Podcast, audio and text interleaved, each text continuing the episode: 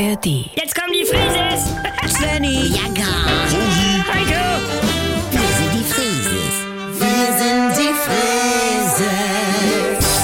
Leg doch mal das Handy weg. Ja, mein Kumpel Jashi aus Tel Aviv, der ist in Haifa, mein Ansprechpartner für Container Sealing Middle East.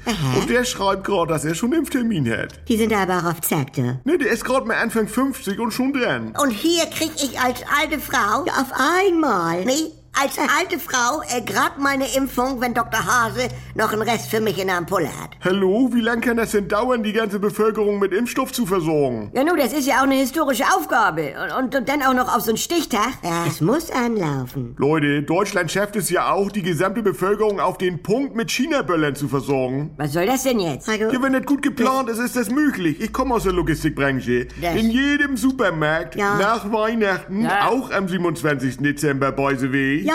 Normalerweise. Normalerweise. Ja. Das ist ja wohl was anderes in der Herstellung. Ja, dann nimm eben Maggi. Was weiß ich, neue Ravioli-Sorte, Diavolo Mhm. 2.0. Muss auch entwickelt werden und produziert. Und trotzdem stehen die dann zeitgleich in ganz Deutschland in Regale. Boom. Ja, Das- toll. Ja, in ausreichenden Dosen für die ganze Bevölkerung. Naja, ich wollte gerade gestern mal diese neuen Tzatziki-Style-Chips für Svenny kaufen und hatten sie nicht. Ja, es kann hier und da schon mal ruckeln. Dann sagt der Marktleiter zwar zu einem anderen, ja, Herr Möller, warum sind die Tzatziki steil alle, weil die Kundin fragt? Ja. Ja, die Schuldfrage bringt einen da auch nicht weiter, Mama. Du hättest einfach eine Woche eher losgehen müssen. Sorry. Naja, jetzt wo sie überall sagen, wie schwierig das ist, dass wir bis zum Sommer alle geimpft sind, will Ingeborg auch auf einmal. Ach nee, ne? Erst meckern. Ne, und nun ist sie auf einmal heiß und ruft alle fünf Minuten auf äh, 116, 117 an. Wie? Diese Impfhotline. Ja. Und dann ist da besetzt. Oh, dann bist du ja noch heißer. Das ist ja Ja. wie eine Ticket-Hotline für so ein Miley Cyrus-Konzert. Ja. Ja, vielleicht ist das ja auch so eine Verknappungsstrategie von der Bundesregierung. Was ist das denn für eine Strategie, bitte? Ja, durch diese Nichtverfügbarkeit werden die Leute erst richtig heiß auf das Zeug. Ah. Dann werden wir alle richtig impfgeil.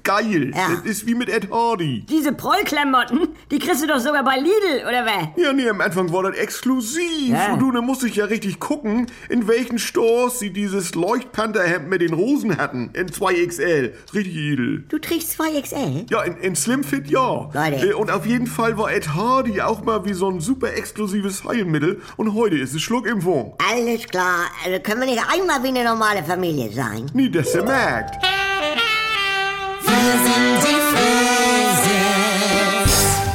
Hallo, hier ist euer Svenny und jetzt kommt die geilste Herde. Wenn ihr noch ein bisschen weiter ablachen wollt, dann ist hier vielleicht auch die Quo-Oase was für euch, ne? Die gibt es jetzt auch bei NDR 2 oder in der ARD Audiothek. Ist was ganz Neues und ist mit Dr. Lina Peppmüller und so einer schönen kleinen Therapiegruppe, das tut mir persönlich sehr gut, mit meinen Kollegen Jackie Sprenzel, Pogge Deinhardt und mit mir, Sylvia Voss. Die Namen sind ja wohl noch ein Begriff. Also schaltet doch mal ein. Die Kuroase, das ist Life-Coaching, bis der Arzt kommt.